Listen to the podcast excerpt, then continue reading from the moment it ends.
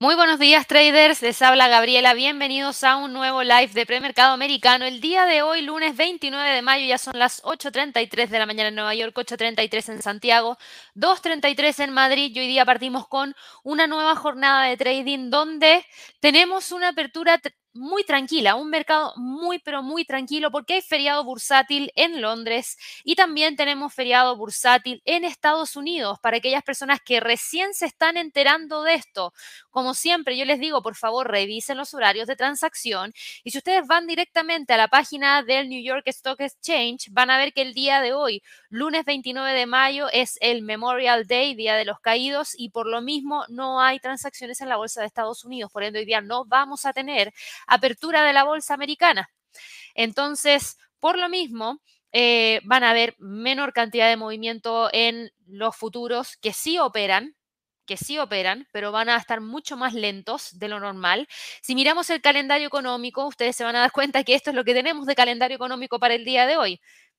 Nada, prácticamente. No tenemos fundamentales provenientes desde Estados Unidos, no tenemos fundamentales provenientes desde gran parte del mundo, pero ya para más adelante, y creo que eso es interesante, ya para más adelante, para el resto de la semana, ustedes sí se van a dar cuenta que va a empezar a crecer la cantidad de fundamentales que vamos a conocer. Vamos a tener datos de inflación para España el día martes, vamos a tener también datos provenientes desde Italia con el índice de precio al productor, vamos a conocer confianza del consumidor de The Conference Board para Estados Unidos, industrial para Japón. Vamos a tener también algunos datos provenientes desde Nueva Zelanda, algunos datos provenientes desde Australia. También vamos a conocer un dato súper importante, que es el PMI de manufactura para China. Y ahí yo creo que ustedes van a tener que prestar atención, eso se va a entregar a las 9.30 de la tarde, hora de Nueva York, el día martes, porque el mercado espera ver que el PMI manufacturero logre quedar sobre la barrera de los 50, es decir, que quede en un nivel de expansión, lo que sería bastante bueno para la economía china, porque con esto podríamos decir que empezaría a retomar ese ritmo de recuperación después de todo lo que hemos visto que ha sido un yo diría, primer semestre bastante malo. Y estoy hablando del primer semestre porque estamos a 29 de mayo, ya nos queda el último mes, que es junio, para terminar con este primer semestre. Entonces nos va quedando poquito tiempo para que China pueda repuntar. Entonces, mientras antes, mejor. Vamos a estar muy atentos y ahí tienen que prestarle mucha atención a todo lo que podría significar los movimientos que se puedan dar dentro de aquellos pares de divisas, por ejemplo, que se ven fuertemente impactados por lo que pasa con China. Por otro lado, el día miércoles vamos a conocer datos de Producto Interno Bruto para Francia, datos de mercado laboral para Alemania, Vamos a conocer también inflación para Alemania, Producto Interno Bruto para Canadá, comparecencia de Christine Lagarde, presidenta del Banco Central Europeo, y la encuesta YOLTS de ofertas de empleo para Estados Unidos, porque si bien esta semana partió lentita, ya para el día miércoles empezamos a tener una gran cantidad de fundamentales, también vamos a conocer las ventas minoristas para Australia, el PMI manufacturero de Caixin para China, y el jueves pasamos de inmediato a PMI de manufactura para Alemania, PMI de manufactura para el Reino Unido, PMI de manufactura para la zona euro, vamos a tener datos de inflación para la zona euro, nuevas comparecencias de Christine Lagarde, tasa de desempleo para la zona euro, minutas de la última reunión de política monetaria del Banco Central Europeo. Y para Estados Unidos vamos a tener el cambio de empleo no agrícola ADP junto con las nuevas peticiones de subsidio por desempleo y datos de PMI de manufactura para ese país. Y luego, el viernes, cerramos la semana con el seguimiento en vivo del non-fan payroll, que lo vamos a seguir a partir de las 8 y cuarto de la mañana hora de Nueva York, así que no se olviden de conectarse al canal y si todavía no se han suscrito, bueno, vayan y suscríbanse para que de esa manera no se pierdan ningún tipo de evento que nosotros vamos a estar siguiendo en vivo. Recuerden darle clic a esa campanita de notificaciones. Ojalá que nos regalen muchísimos likes si les gusta el contenido que estamos creando día a día y que les estamos entregando a ustedes. Y por supuesto el día viernes, como es un dato tan importante, donde vamos a conocer la salud del mercado laboral en Estados Unidos con ingreso promedio por hora trabajada, nóminas no agrícolas y tasa de desempleo, claramente nosotros vamos a estar ahí conectados junto a ustedes con el previo, el durante y el después. Es decir, 15 minutos antes vamos a revisar algunos de los niveles más importantes, luego vamos a estar viendo si es que después de la publicación se genera alguna ruptura, alguna oportunidad de entrada, etcétera, y luego después ya retomamos el ritmo del premercado para poder unir lo que fue el dato de mercado laboral junto con el resto de lo que se vendría para esa jornada para cerrar la semana de trading. Así que la semana está cargadísima de fundamentales de alto impacto, cargadísima, pero hoy es festivo, por ende va a ser mucho más relajada la, los movimientos que podamos tener si nosotros tenemos que destacar algo hoy día, por lo menos de las primeras horas de esta mañana, es que tenemos fuertes caídas dentro de la bolsa en Europa. Tenemos caídas para el Eurostock 50, tenemos caídas para el DAX, para el IBEX y para el CAC 40. Recuerden que el FTSE está con feriado bursátil. Por otro lado, tenemos caídas también por mayor aversión al riesgo por parte de las criptomonedas, con el Bitcoin cayendo 0,61%. Tenemos algunas pequeñas alzas que ahora ha logrado tener el dólar que hace un par de minutos atrás eran caídas.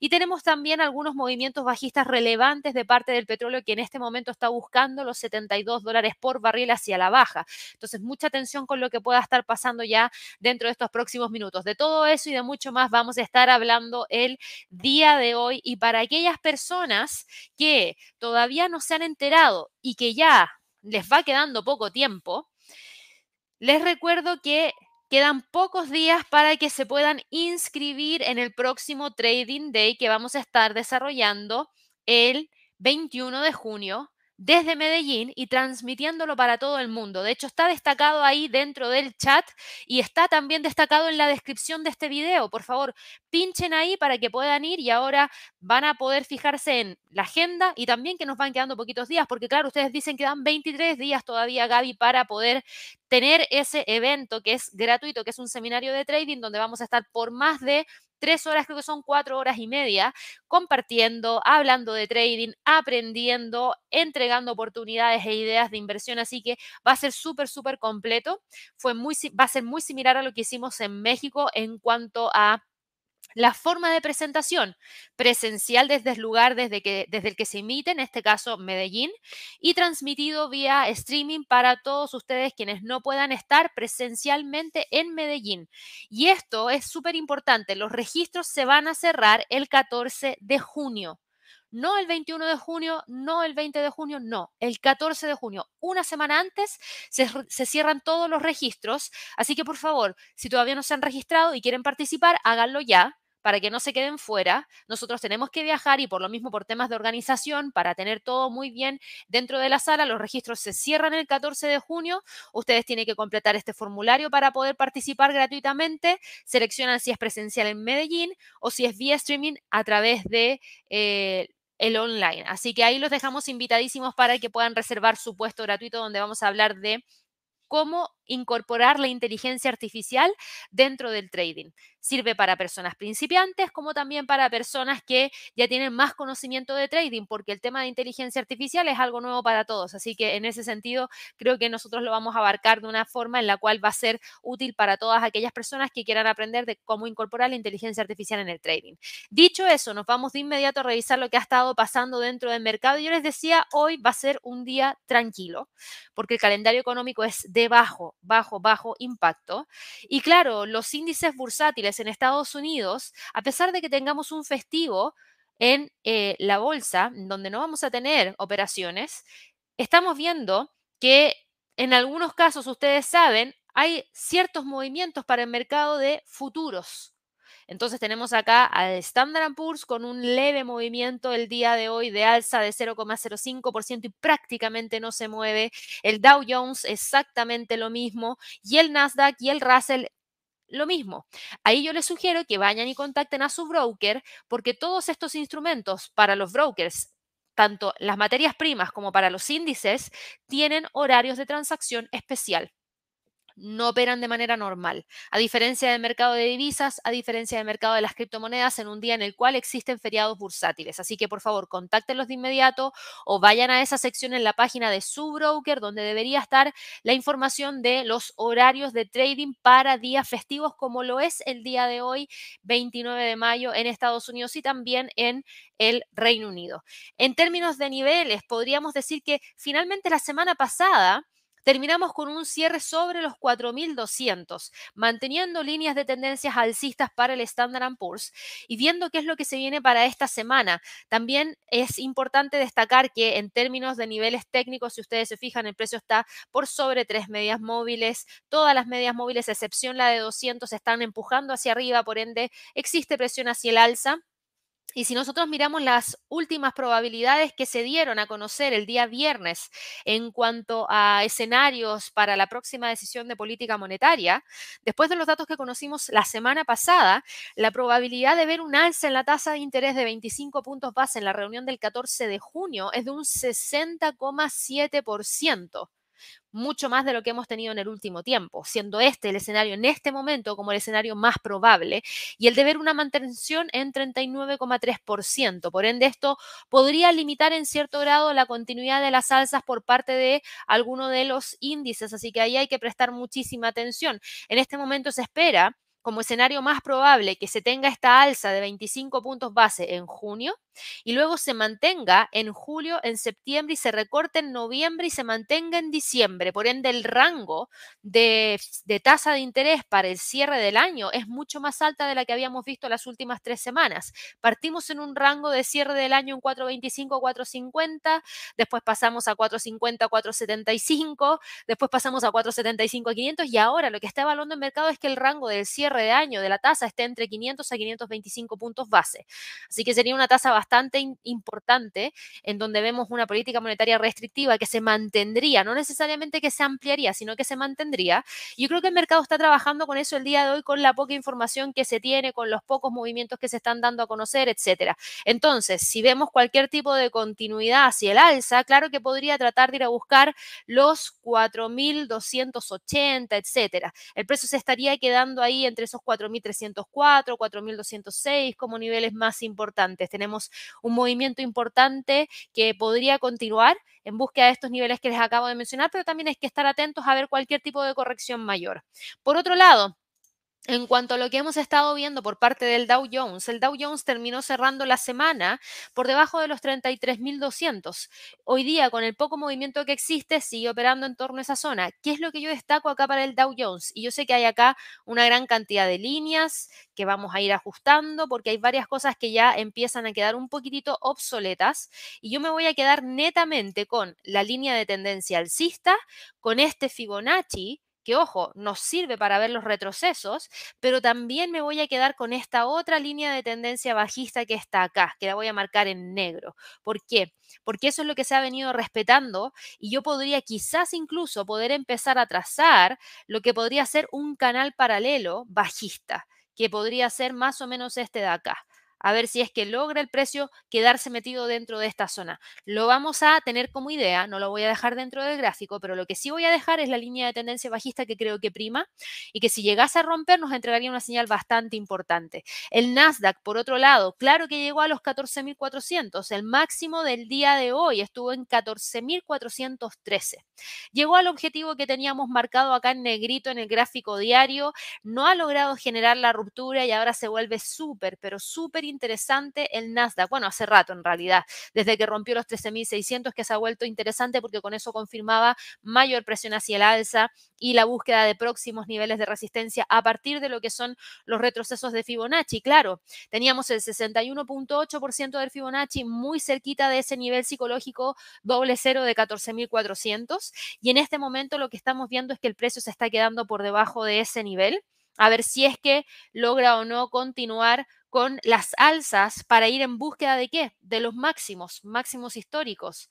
Y gran parte de las alzas que hemos visto por parte del Nasdaq vienen de la mano del alza, por ejemplo, de Apple, que ha tenido de Meta, que subió 3,70% y que yo se las había destacado hace un par de días atrás con tendencias hacia el alza y en, y en relación a lo que se ve en términos fundamentales que está generando la compañía que se ve interesante. Alphabet también ha logrado recuperar terreno perdido, Amazon también, y aquí hay una gran cantidad de empresas que ya empiezan a volverse muy atractivas en términos de niveles técnicos, que las vamos a revisar seguro durante esta semana, mañana en Alerta Wall Street, porque a simple vista, si yo sacara todos los gráficos, podríamos ver cosas súper interesantes y yo creo que lo voy a hacer mañana porque hay muchos que están en niveles técnicos que si quiebran, continúan con alzas. Y eso es lo que se ve interesante. Fíjense lo que terminan pasando con todas estas compañías, todas las que les he mostrado. Amazon, Apple, eh, Meta, Alphabet, Tesla, Netflix y Nvidia, todas están dentro de la composición del Nasdaq. Todas han estado con grandes movimientos hacia el alza, por ende no debería extrañarnos que el índice esté comportándose de la forma en la cual está comportándose. Y el tema es que estas compañías se han comportado de esa manera porque han entregado buenos reportes de ganancias trimestrales, han generado cambios estratégicos que también entregan mayor optimismo para todos aquellos inversionistas que quieran evaluar cualquier tipo de movimiento de parte de los mismos. Entonces yo creo que ahí se vuelve cada vez más atractivo poder ver algún tipo de movimiento mayor. En este momento y hoy día, al ser un día en el cual tenemos este festivo, no se espera que se genere la ruptura de los 14.400, por el contrario, se espera que el precio la mantenga y la mantenga bastante bien y de continuar con el alza, ahí podría tratar de ir a buscar ese próximo nivel en torno a los 15.274. Hay que esperar y ver mañana. Hay que esperar y ver lo que pasa con el non-fan payroll el viernes. Hay que esperar y ver qué es lo que va a pasar también con lo que se viene la semana subsiguiente, subsubsiguiente, cuando tengamos los datos de la decisión de política monetaria. Nos quedan dos miércoles antes de llegar al último miércoles para conocer la decisión de política monetaria. ¿Y por qué digo que esto es importante? Porque si la Fed nos habla de una próxima alza de tasas de interés y no quita de la mesa la posibilidad de que tengamos mayores alzas, eso es lo que el mercado no espera. El mercado espera sí una próxima alza de tasas de interés de 25 puntos base, porque en cuanto a los factores económicos, la economía podría resistir, según lo que se ve, una nueva alza de 25 puntos base sin necesariamente dañar a las empresas. Y eso, el mercado es lo que ha estado asimilando y es en lo que ha estado trabajando, pero ver una alza de nuevo de más de 25 puntos base, es decir, que se acumule de aquí al cierre del año por lo menos una alza de 50 entre la del junio y la de julio, eso no es algo que el mercado espera. Por ende, sí es importante ver qué es lo que va a terminar ocurriendo para las próximas para las próximas. Así que mucha atención con esos 14.400. Para el Russell, por otro lado, se ha quedado muy tranquilamente metido dentro de la zona entre los 1.800 y los 1.720. Estas líneas de tendencias bajistas yo las voy a quitar. La lateralidad, incluso para aquellas personas que la quisieran ampliar, se puede ampliar hacia los 1.824 por las mechas que hemos visto. Eh, de hecho, podría quedarse en los 1820 creo que es más adecuado aún dejarlo en los 1820, y el soporte en los 1720 y se ha quedado metido dentro de esa zona a la espera de, y va a seguir, yo creo, a la espera de, porque además está más en la mitad de, de, esta lateralidad que los otros índices que se han estado mostrando algún tipo de tendencia mayor. Para la bolsa en Europa, hoy día yo les decía, tuvimos algo de fundamentales, pero Nada espectacular porque el calendario económico para este día lunes también nos mostraba mucha, pero mucha tranquilidad proveniente desde Europa. Y si ustedes se fijan, tenemos acá el Eurostock 50 con una caída de 0,58%, con todo lo que ha significado la especulación respecto a estas próximas decisiones de política monetaria. Y si ustedes se fijan, acá traemos a una línea de tendencia hacia el alza que yo voy a ajustar a este mínimo que tenemos acá y se ha mantenido súper bien.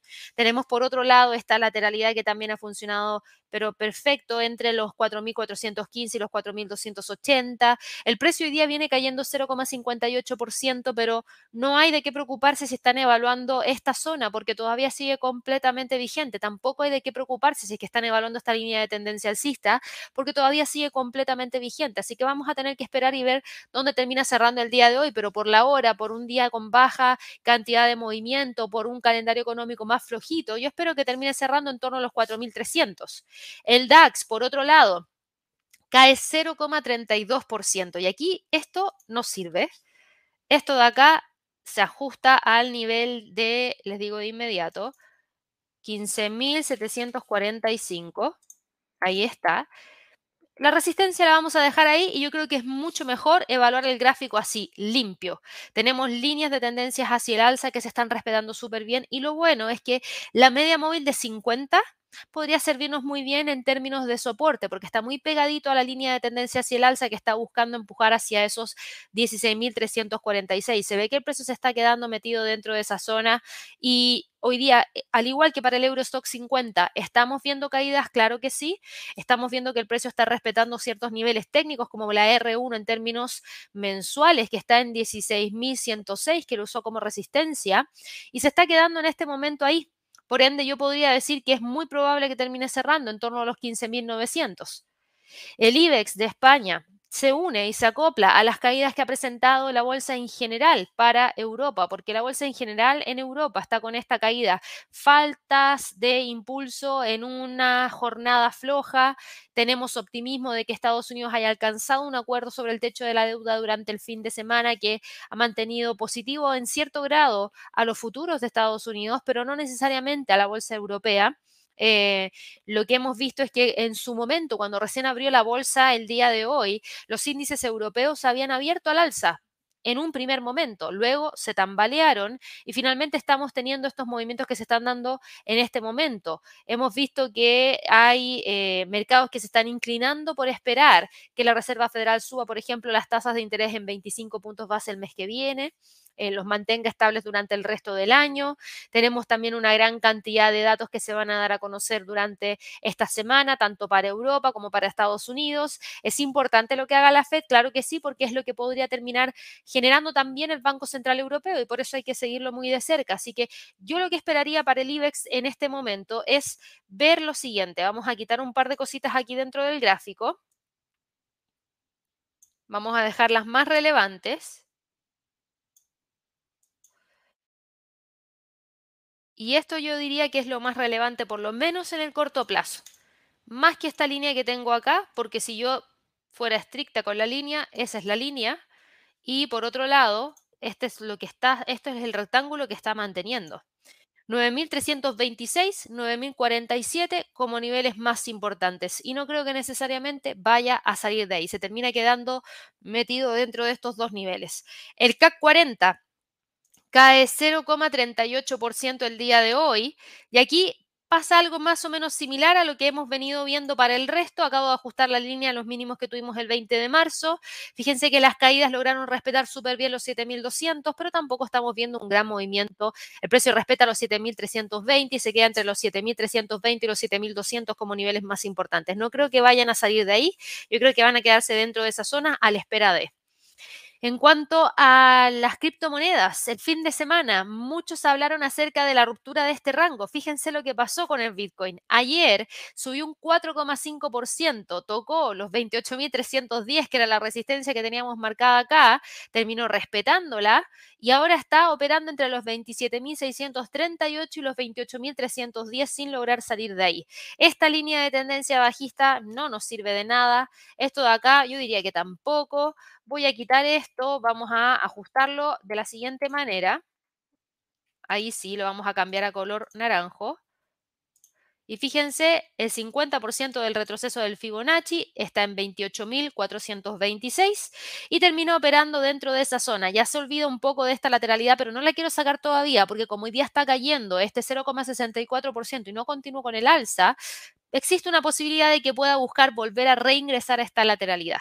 Eh, Ethereum, por otro lado, que venía con un movimiento muy, pero muy, muy tranquilito. Fíjense lo que termina haciendo Ethereum. Ethereum terminó generando el rompimiento de esa zona que veníamos siguiendo y luego de eso el precio lo que hizo fue romper la línea de tendencia bajista, romper los 1850, romper el 38.2% del Fibonacci que está acá en 1892 y quedó muy cerquita de los 1940. Hoy día opera entre los 1940 y la zona de los 1892. Por otro lado, tenemos acá también movimientos interesantes por parte del mercado de divisas. El dólar index Fíjense que la probabilidad de ver una alza de la tasa de interés ha aumentado, ¿cierto? Pero no hemos visto un gran incremento de parte del dólar index en ese momento. ¿Por qué? Porque todavía existe lo que sería la preocupación respecto a lo que va a pasar con el techo de la deuda en Estados Unidos, porque em, ahora se tiene que generar ese voto, el voto que todo el mundo está esperando. Em, ¿Qué es lo que hay? Dentro del el acuerdo? Y esa es la gran pregunta que quizás muchos de ustedes tienen, porque ahora se tiene que generar la votación de lo que es este acuerdo al cual se llegó durante el fin de semana y que vamos a ver si realmente se va a llevar a cabo o no, porque llegaron a este acuerdo bipartidista de parte del presidente Joe Biden, el presidente republicano de la Cámara de Representantes Kevin McCarthy, y tenían un, un, principal objetivo, que era evitar que Estados Unidos incumpliera con el pago de la deuda a principios de junio, cuando se prevé que el Tesoro quede sin efectivo para pagar todas sus facturas. Y esas son las principales disposiciones del pacto fiscal que se va a someter a votación en el Congreso. Punto número uno, el límite de la deuda. La legislación va a elevar durante dos años el límite de la deuda el límite de endeudamiento de Estados Unidos fijado en 31,4 billones de dólares y lo que se trataría de hacer es una suspensión del límite de endeudamiento hasta el año 2025, es decir, que no haya límite hasta el año 2025. El efecto debería ser el mismo, se debería eliminar la amenaza de un impago autoinfligido hasta al menos después de las elecciones presidenciales y al Congreso del próximo año. Por otro lado, tenemos el tema del gasto. El acuerdo se aplica al gasto discrecional nacional estableciendo tope para los dos próximos años, en el año fiscal 2024, los niveles de gasto tendrían que ser planos y solo podrían aumentar un 1% en el año fiscal del 2025. Los republicanos quieren recortes más profundos durante más tiempo, pero siguen también argumentando que esta restricción fiscal es significativa y en particular los límites de gasto no incluyen el presupuesto de defensa ni los desembolsos para la seguridad social, el régimen público de pensiones o Medicare, que es el régimen público de asistencia sanitaria. También habla acerca de la red de seguridad social. El acuerdo incluye algunos cambios en los criterios de acceso a los programas de lucha contra la pobreza, que son una de las principales demandas de los republicanos, porque el acuerdo eleva de, 40 de 49 perdón, a 55 años la edad máxima a la que los beneficiarios sin familiares a cargo van a tener que cumplir unos requisitos laborales más estrictos para poder optar a la ayuda alimentaria. Ahora, los demócratas consiguieron que se amplíen los requisitos para incluir a las personas sin hogar y también a los veteranos de la guerra.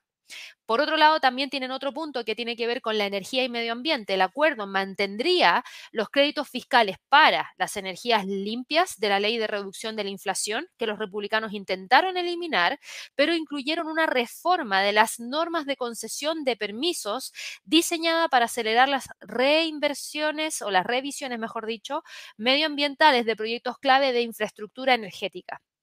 Y el acuerdo también incluye una disposición para acelerar la finalización del controvertido gasoducto que hay en Estados Unidos, que es Mountain Valley Pipeline, destinado a transportar gas entre Virginia y Virginia Occidental, que se ha enfrentado a una intensa oposición de parte de gran parte de los ecologistas. Así que vamos a ver qué pasa con eso. Y por último, hablaron acerca de la financiación de la recaudación fiscal, en donde la legislación va a recortar una pequeña fracción de la financiación adicional para el servicio de impuestos internos que se había aprobado el año pasado con el fin de tomar medidas enérgicas contra la evasión fiscal de las personas y los hogares más ricos de Estados Unidos, las grandes empresas, pero que provocó un revuelo por parte del lado conservador. Esto reduciría el gasto a corto plazo, pero podría aumentar el déficit a largo plazo. Así que esto es lo que se va a votar. Y de aquí al día miércoles 31. Se tiene que aprobar para que Estados Unidos no caiga en un impago el primero de junio, que es el jueves de esta semana. Así que el mercado está ahí a la espera de, por eso, a pesar de todos estos movimientos que se han dado en cuanto a probabilidades de ver un cambio en la tasa de interés para la próxima reunión con una probabilidad de un 60.7% en el caso de ver un alza de 25 puntos base, en este momento lo que estamos viendo es a un dólar index quedándose entre los 104.40 y los 104 como niveles más relevantes. El euro dólar, por otro lado, está con una caída de 0,08% porque no hemos visto una mayor apreciación por parte del euro, no hemos visto una razón fundamental por la cual el precio tenga que seguir apreciándose. Por el contrario, lo que estamos viendo es a un euro dólar que está a punto de generar la ruptura o el alcance, mejor dicho, de los 1.070, que es un nivel psicológico súper importante, que de quebrar, claro que podría continuar con la caída hacia el próximo nivel en torno a los 1.062 o 0.63. Así que mucha atención porque sigue teniendo una tendencia bajista importante. Seguimos viendo al precio en búsqueda de la ruptura de ese nivel para tratar de trasladarse hacia la próxima zona. La libra dólar, por otro lado, está operando entre los 1.2414 y los 1.23. no vemos ningún tipo de salida de ahí, por el contrario, vemos al precio quedándose entre los 1.2414 y los 1.23. Yo creo que va a terminar hoy día en la jornada operando muy cerquita de los 1.23,50. El dólar frente al yen, que tenía tendencia alcista, hoy día retrocede un poquitito, pero no me preocupa tanto. Si yo ajusto a los mínimos que tuvimos durante el 24 de mayo, todavía tenemos tendencia alcista. Todavía vemos al precio quedándose por sobre el nivel de los 140, que yo lo voy a dejar marcado acá. Y tenemos por otro lado al nivel de resistencia que está en torno a los 141, así que yo creo que va a terminar quedándose entre los 140 y los 141 como niveles más importantes. No creo que vaya a salir de ahí, hay líneas de tendencia hacia el alza y en el escenario de continuar, claro que podría tratar de ir a buscar esa próxima zona en torno a los 142,60. El dólar norteamericano frente al canadiense. El día de hoy está operando entre los 1.3650 y los 1.3580. Se queda metido dentro de estas dos zonas. Tenemos al precio por sobre la línea de tendencia bajista, que yo creo que ya podemos empezar a olvidar. Se mantiene la línea de tendencia hacia el alza y quiero que por favor le presten muchísima atención a este nivel de resistencia, porque lo viene respetando desde el 29 de marzo. Si el precio del petróleo continúa cayendo, ¿qué podría pasar con la paridad? Continuar hacia el alza. Si el precio del petróleo empieza a subir, la paridad debería empezar a sentir la presión proveniente desde el canadiense y eso debería empujar hacia la baja a la paridad. Entonces estén muy atentos a la correlación que existe con los movimientos que está teniendo el precio del petróleo. El australiano dólar, por otro lado, después de haber generado la ruptura de los niveles que vimos y seguimos muy de cerca durante la semana pasada, lo que estamos viendo ahora es que el precio está quedándose por sobre los 0,65, tratando de ir a buscar esa resistencia en 0,65,75. Tenemos una línea de tendencia bajista de manera bastante importante. Tenemos al precio quedándose entre esos 0,65,75 y los 0,65 como niveles más relevantes. El dólar neozelandés frente al dólar opera en torno a los 0,65 60-50 entre los 0,61 y los 0,60. No creo que vaya a salir de ahí, el calendario económico no es muy potente, pero mañana con los PMI de manufactura de China creo que podría haber algo más relevante. El dólar norteamericano frente al franco suizo, considero que se está quedando, esto lo voy a quitar, era para esta zona de acá atrás, pero creo que ya no es relevante para el gráfico que estamos viendo el día de hoy. Yo creo que en este momento lo que es más relevante ese nivel de resistencia que está en 0,9060 es la línea de tendencia alcista que vemos que se trae desde el 4 de mayo. Es eh, el precio retrocediendo 0,16%, pero todavía quedándose entre los 0,9060 y los 0,90. El dólar frente al peso mexicano cae 0,25%, está cotizando en torno a los 17,57, buscando esos 17,52.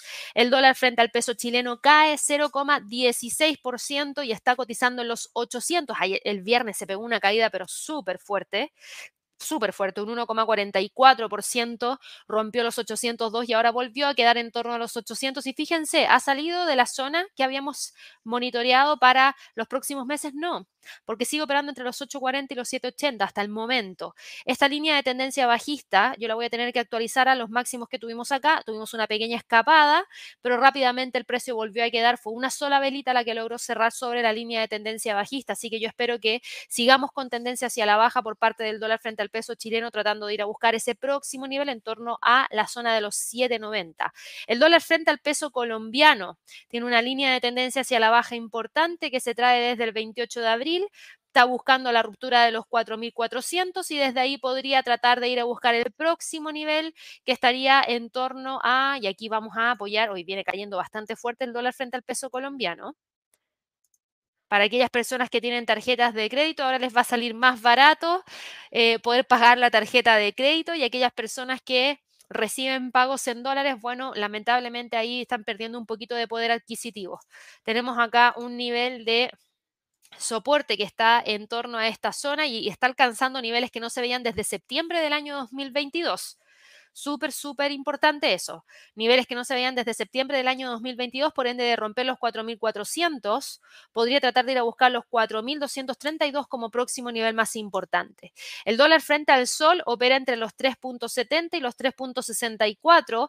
Hay una línea de tendencia bajista que se trae desde el 17 de abril y si ustedes se fijan, el precio se queda entre los 3.70 y con 65. El petróleo, por otro lado, cae un 1.03%. Fíjense que respetó súper bien la resistencia en 74. Acá hay una línea de tendencia alcista que es esta de acá. El precio se mantiene, así que vamos a ver si realmente logra o no despegar para tratar de ir a buscar el próximo nivel en torno a los 76,24 perdón, 76,82, había dado vuelta a los números. El oro, por otro lado, toma un pequeño respiro y trata de mantenerse a como de lugar por sobre los 1930, opera entre los 1950 a los 1930 con la línea de tendencia bajista de corto plazo completamente vigente.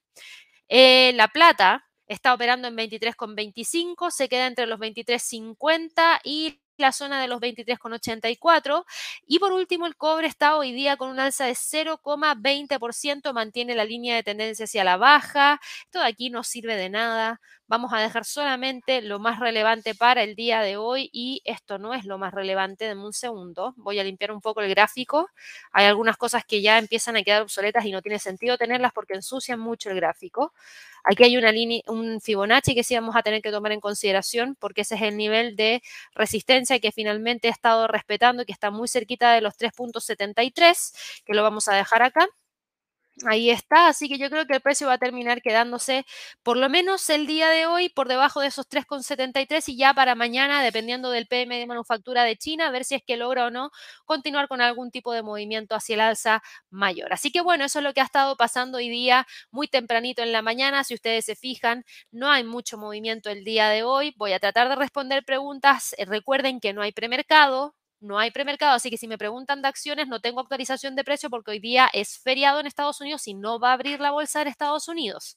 Voy con la primera pregunta aquí de José. Me dice, hola Gaby, ¿qué opinas sobre usar el Alligator, EMAS de 8 y 13 más fractales en gráficos de 5 minutos para entradas y salidas en Forex? A mí me parece bien.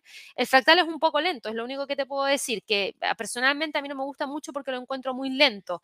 Em, el Alligator sí que me gusta porque son medias móviles exponenciales y siempre creo que para buscar cruces de entrada, eh, señales de entrada a través de cruces, mejor dicho, los cruces de las medias móviles funcionan bastante bien y el Alligator es un buen indicador en ese sentido.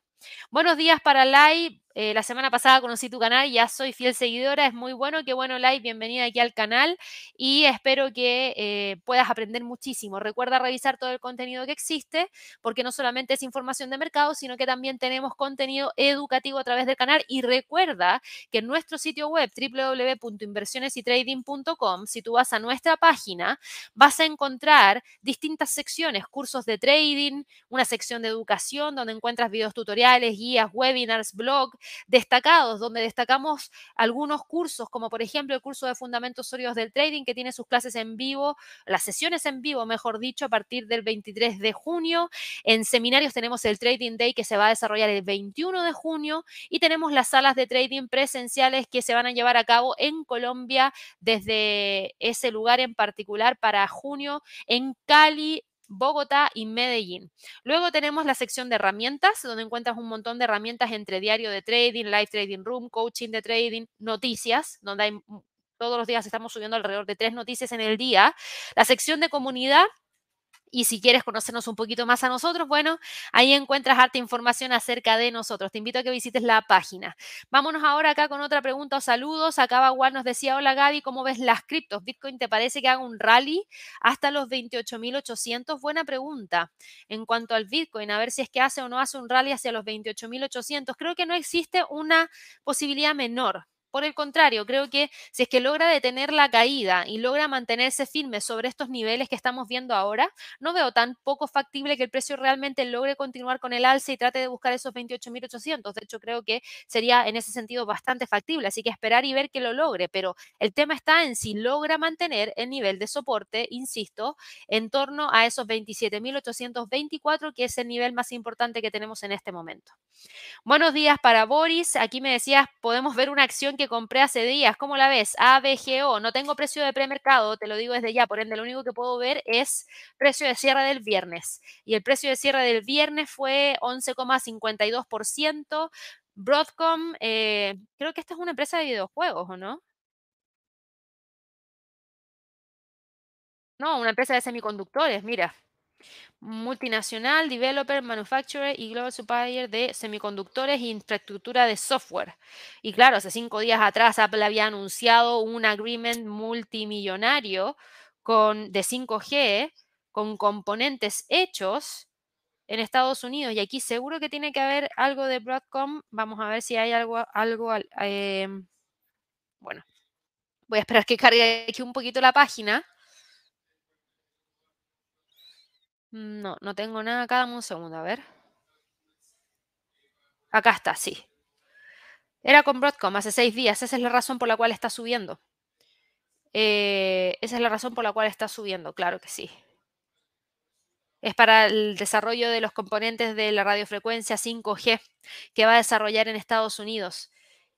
Y eso es siempre algo muy, muy bueno. Así que en ese sentido, eso es lo que empuja con esta, de esta magnitud a esta compañía al alza. Si continúa luego cuando abra ya mañana, si logra continuar por sobre los 8.19, fíjate que el próximo nivel está en 9.42 y esto es a partir de una extensión de Fibonacci, porque de que tiene tendencia alcista, tiene tendencia alcista y se ve que va con mucha fuerza empujando hacia arriba. Yo creo que ahí ya pueden empezar a olvidarse de todas estas líneas que están acá, que yo las voy quitando dentro del gráfico, que no tiene sentido tenerlas, porque de que va con tendencia alcista, va con tendencia alcista y insisto, si rompe los 8.19, claro que puede continuar hacia el alza. Buenos días para Roberto. Eh, aquí me preguntabas por Duolingo, la veo de inmediato. Recuerde, no tengo precio de premercado, por favor. Solamente puedo revisar el pasado. Eh, en este momento, bueno, en este momento no. Lo que vimos el viernes fue 149,14 como precio de cierre y para Duolingo lo que tenemos es una línea de tendencia alcista, que es esta que está acá, y al precio, si tú te fijas, buscando recuperar terreno perdido. Si tú tomas un Fibonacci desde este máximo a este mínimo, si el precio logra continuar con el alza y confirmar la ruptura de los 151, claro que puede ir a buscar los 172, porque de que tiene tendencia alcista la tiene. Buenos días para Leo, buenos días para José Vision, buenos días para Omar, para Juan Pablo, Anders, Abraham, Buenos días también para ti, buenos días para Juan Carlos, una buena semana para ti también.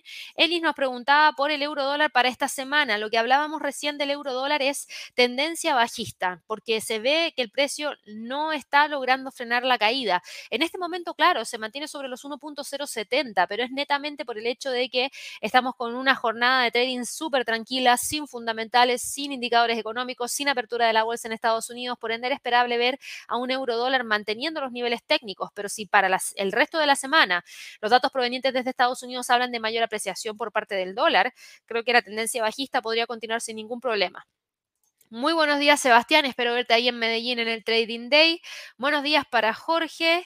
Eh, gracias a todos por su apoyo. ¿Qué compañía es ahí qué hace, qué proyecciones y expectativas se le ven? ¿C3.ai? ¿A esa te refieres? Yo creo que sí, porque el ticker es ahí, es de inteligencia artificial. Em, para poder entender un poquito más cuáles son los eh, desarrollos que genera. Eh, son bastante en realidad, si tú te fijas, eh, es una aplicación que entrega una gran cantidad de servicios en una gran cantidad de industrias, manufactura, petróleo y gas, servicios básicos, servicios financieros, defensa e inteligencia, transporte, telecomunicaciones, retail, industria de la salud, incluso al gobierno, cuáles son sus clientes. Si tú vas ahí a donde dice customers, vas a ver los clientes que hoy en día está trabajando y está dentro de eso la Fuerza Aérea de Estados Unidos. Eh, trabajan también con Shell, con Baker Hughes, con Edition, Engie, Rayton Technologies, entre otras más. Así que yo creo que ahí, para que tengas una pequeña idea de lo que hace, pero igual esta es una compañía que tiene que ver con inteligencia artificial, que mientras se logre trabajar con inteligencia artificial de una manera en la cual no se ponga en riesgo a la sociedad, yo creo que ahí el tema de la regulación va a ayudar un montón a ver cómo se termina generando el uso de la misma, pero mientras tanto está tomando ventaja de lo mismo que tomó ventaja en su momento Nvidia, que tiene que ver con el hecho de que una gran cantidad de compañías el día de hoy están generando una gran cantidad de demanda de servicios de inteligencia artificial y el día viernes terminó cerrando con un alza de 15,95% va con una tendencia alcista importante. Si tú tomas un Fibonacci desde el máximo histórico al mínimo histórico, más o menos por acá, podríamos decir que todavía le queda espacio para llegar al primer nivel del retroceso del Fibonacci que está en 50. ¿Y cómo llega allá? Primero rompiendo los 35, después rompiendo los 40,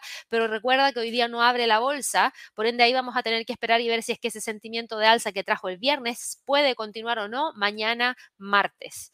Buenos días para Pía, aquí me preguntabas por Javier, ya volvió porque yo lo estoy viendo ahora que ya está en la sala de trading, así que deberíamos tenerlo de vuelta acá en el canal a partir del día de hoy. Arturo me dice acá, buenos días, ¿cómo vemos al Nasdaq? ¿Cuál sería el escenario para que se presente una caída? Que tengamos mayor probabilidad de tener nuevas alzas de tasas de interés para más adelante. No solamente una alza de 25 puntos base, sino que mayor cantidad de alzas para el resto del año, que es lo que el mercado no está evaluando ahora mismo ya y que si llegase a ocurrir generaría presión dentro del mercado accionario porque muchos podrían empezar a especular que eso podría llevarnos a tener un fuerte golpe dentro de la economía. Buenos días para Lisette. Nos dices acá, eh, quería preguntarte por qué los traders recomiendan no operar en la sesión asiática. Mm, la verdad es que yo no sé si es que no se recomienda. Yo creo que aquí tiene que ver mucho con lo que tú quieres hacer. Mira, si tú estás operando el euro dólar en la sesión asiática, no es conveniente. ¿Por qué? Porque no se mueve mucho. Por ende, si quieres hacer scalping, no vas a poder o bueno, vas a poder hacerlo, pero quizás no vas a tener los mismos resultados que tienes en un momento en el cual existe mayor liquidez, que es cuando estamos con la sesión de Europa y de Estados Unidos traslapada.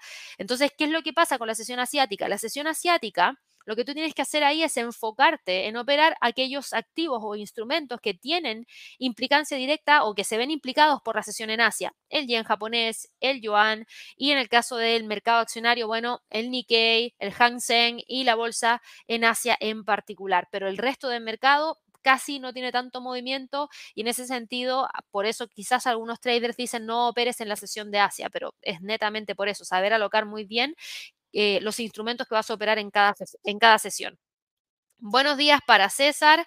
Me preguntabas por el oro y el WTI, que ya lo revisamos. Juan, buenos días para ti. Daniel, nos preguntabas acá por Coca-Cola, Ford y Bank of America en el largo plazo. Coca-Cola Company, eh, Coca-Cola Company ha estado con retrocesos súper fuertes. El día viernes terminó cerrando con una caída de 0,25% y yo veo que está tratando de mantenerse entre los 64,50 y los 59. De hecho, creo que está buscando esos 59. Todo va a depender de si el día de mañana, cuando abra, logra romper o no los 60. En cuanto a Bank of America, va lenta la recuperación del sector bancario y tiene mucho sentido después de lo que ha ocurrido desde marzo hasta la fecha, en donde hay mucha incertidumbre todavía respecto a la salud del sector bancario. Por ende, yo no la veo necesariamente dando la vuelta rápidamente. De hecho, le ha costado un montón, le costó un montón mantener esta zona. Por ende, si el precio lograra reingresar por sobre los 29.50, lo que yo vería es mayor lateralidad entre los 29.50 y los 38.65. Y en cuanto a Ford, Ford ha tenido movimientos bastante importantes porque hizo un anuncio muy relevante respecto a un acuerdo que llegó con Tesla y eso le permitió el día viernes cerrar en 12.09, que es justo en esta línea de tendencia bajista. Por ende, ahora es súper importante ver si realmente logra o no continuar con el alza hacia el próximo nivel en torno a los 13 y desde ahí ver si es que logra continuar o no hacia el próximo nivel en torno a los 14,25. Buenos días para Patricio, tú me preguntabas por Globant, lo vamos a revisar de inmediato a ver en qué está.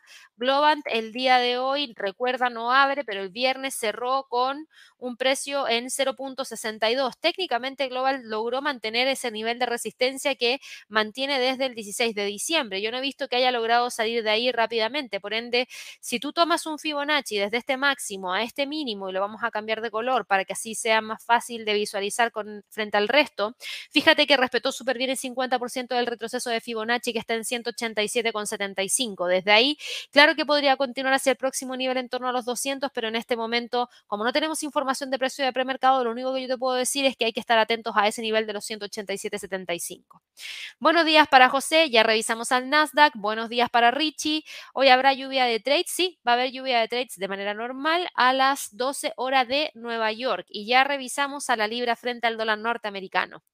Buenos días para Madeline nos saluda desde Colombia. Buenos días para Yesid. Buenos días para Bram, que nos preguntabas acá por SGML, que el viernes Sigma Lithium cerró con un alza de 4%. Mantiene las tendencias alcistas, mantiene, yo diría que una de las cosas más relevantes es el nivel de soporte en 38,11 y al mismo tiempo mantiene también una resistencia importante en los 40. De romper los 40 y recién podría tratar de ir a buscar esos 42,62 como próximo nivel.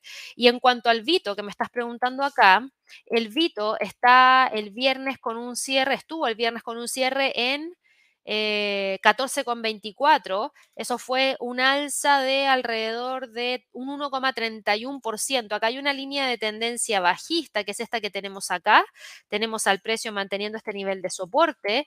Y fíjate que en términos de los próximos niveles que podría tratar de alcanzar, si trazas un Fibonacci desde este máximo al mínimo, fíjate que el primer nivel de resistencia está en 15,74, que es un 23,6% del Fibonacci. A ver si es que desde ahí logra continuar hacia la próxima zona en 16,25. Buenos días para Meli, buenos días para Antonio, buenos días para Daniel. Estamos en el tiempo límite del techo de la deuda que está sucediendo hoy. Justamente hace un par de minutos atrás les entregué el resumen de todo lo que estaba pasando. Toca la votación en el Congreso para ver si se logra o no aprobar lo que se presentó como acuerdo bipartidista para llegar a la fecha límite con esa ampliación del techo de la deuda y no caer en un impago. Eh, vamos acá con otra pregunta de Feña. Nos dice, ¿puedes revisar PayPal? Eh, lo vemos de inmediato. A ver en qué quedó el día viernes PayPal. PayPal Holdings terminó el día viernes cerrando en 60,22, mantiene la tendencia bajista. Lamentablemente para PayPal, la tendencia sigue siendo muy marcada hacia la baja y no se ve que vaya a cambiar. Por el contrario, estamos viendo que el precio se queda entre los 63 y la zona de los 59. Tendríamos que ver si es que mañana logra rebotar hacia el alza y si no, podría incluso llevarnos hacia la ruptura de esos 59, que es el nivel de soporte que ha logrado mantener entre las caídas del día jueves y el rebote que generó el día viernes. Buenos días para Viking, ya hablamos acerca de Ford. Em, voy a ver a Qualcomm. Qualcomm Incorporated, después de los movimientos que tuvo el día viernes, aquí nos dice, ¿qué opinas de entrar en compra en activos tras una vela grande y con volumen como tuvieron Qualcomm y Ford el día viernes? Es que yo no lo veo como algo malo ni como algo arriesgado si es que realmente lo fundamental es en y el precio que tú puedas ver te está acompañando. Lamentablemente el día de hoy, como no hay premercado, no tengo precio y lo único que tengo es un precio con el que cerró el viernes y no tengo más información, por ende no te podría decir si es un buen punto para comprar porque no tengo ni siquiera un pequeño gustito de lo que sería el movimiento potencial que podría tener tras la apertura como no hay apertura, no hay precio de premercado, no tengo ese gustito pequeñito y mm, estoy con los ojos vendados, literal. Entonces yo esperaría tener el precio de premercado, que es lo que te va a entregar algún tipo de señal mayor. Yo le prestaría mucha atención también al sentimiento general del mercado para una semana en la cual vamos a conocer datos de mercado laboral que podrían hacer cambiar mucho las probabilidades de la próxima reunión de política monetaria. Así que atención con lo que está pasando en ese sentido. Acá también nos preguntabas, Feña, ¿puedes comentar sobre el seminario de julio en Santiago? Estoy interesada en participar, pero no logré encontrar la información en la página web. ¿En julio? ¿Un seminario en Santiago? No lo sé. Mm, yo no tengo entendido que vayamos a generar ningún seminario en julio en Santiago, Feña. Ahí me pillaste. ¿Hablas del Trading Day de junio? ¿El de inteligencia artificial en el trading? Porque si es eso, eh, se va a hacer en Medellín, y lo vamos a transmitir nosotros. Todo el equipo va a estar en Medellín. De hecho, eh, eso creo que es algo que vamos a tener que anunciar porque nosotros hemos estado recibiendo gente acá en la oficina en Santiago, pero hay una semana en la cual, unas semanas en la cual la oficina va a estar cerrada porque nosotros no vamos a estar eh, y vamos a estar viajando hacia Bogotá, así que ahí para que lo tengan presente también, pero no, hacia Medellín, perdón. Pero no sé a qué te refieres con el seminario de julio, quizás ahí te confundiste con la fecha pero insisto, no tenemos ninguno en julio en Santiago. Quizás son clases en vivo, eso podría ser. Eh, ya revisamos ds3.ai. Vamos acá con otra pregunta de doctora Mayra que nos preguntaba por NIO. La vemos de inmediato a ver en qué está. Y NIO está el día de hoy en 7,70. Bueno, el día de hoy. El viernes cerró en 7,70. Estoy tan acostumbrada a hablar del premercado que se me olvida que hoy día no hay premercado y cerró el viernes en 7,70. Y yo lo que sigo viendo es tendencia bajista y al precio encajonado entre los 8,50 y 7,38 sin mayores movimientos. Buenos días para Eli, buenos días para José. Nos dice acá, luego de los máximos de SOXL, técnicamente, ¿qué esperas? ¿Un retroceso o que siga subiendo? SOXL, que tiene que ver con la empresa, eh, perdón, con el sector y la industria de los semiconductores. Mira, hay muy buenos resultados de esa industria en términos generales, porque tuviste lo de, lo de Broadcom con Apple, hemos visto los resultados de Nvidia, hemos visto también lo que ha pasado con algunas compañías como Taiwan Semiconductor, entonces no sé.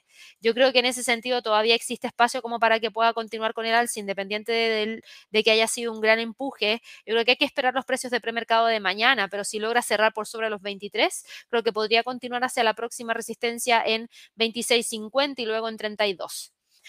Buenos días, ¿conoces el indicador La R? No.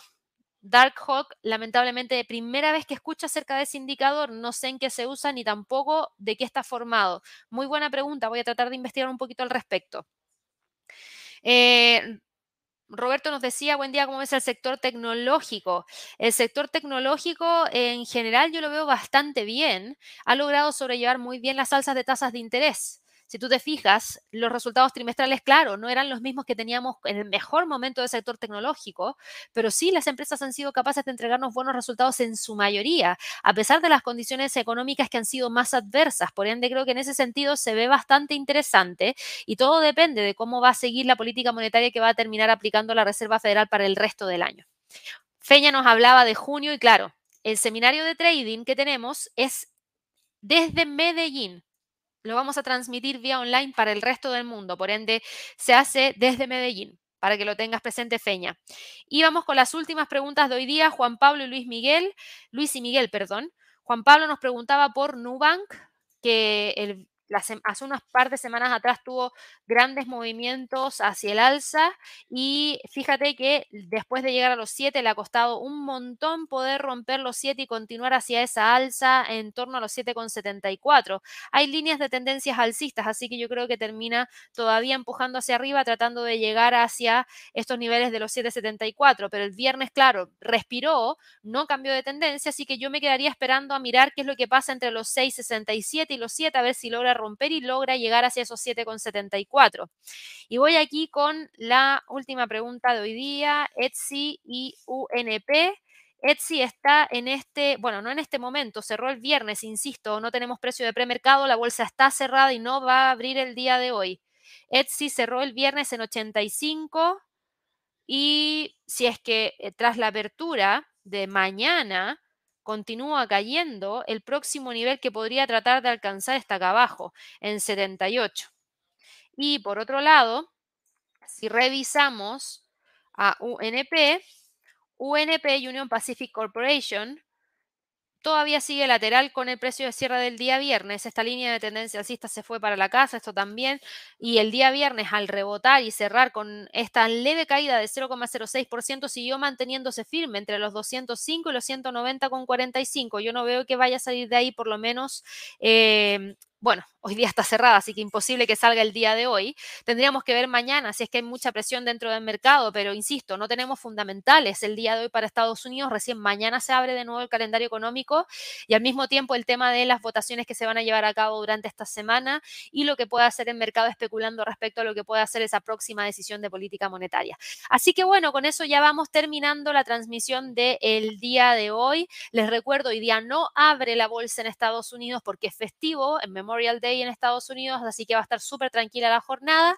De todas maneras, nosotros nos vamos a conectar a las 12 en lluvia de trades, así que ahí los esperamos. Y para aquellas personas que todavía no se han suscrito, recuerden suscribirse al canal, darle clic a la campanita de notificaciones y ojalá que nos regalen muchísimos likes. Que estén muy bien y nos vemos pronto. Hasta luego.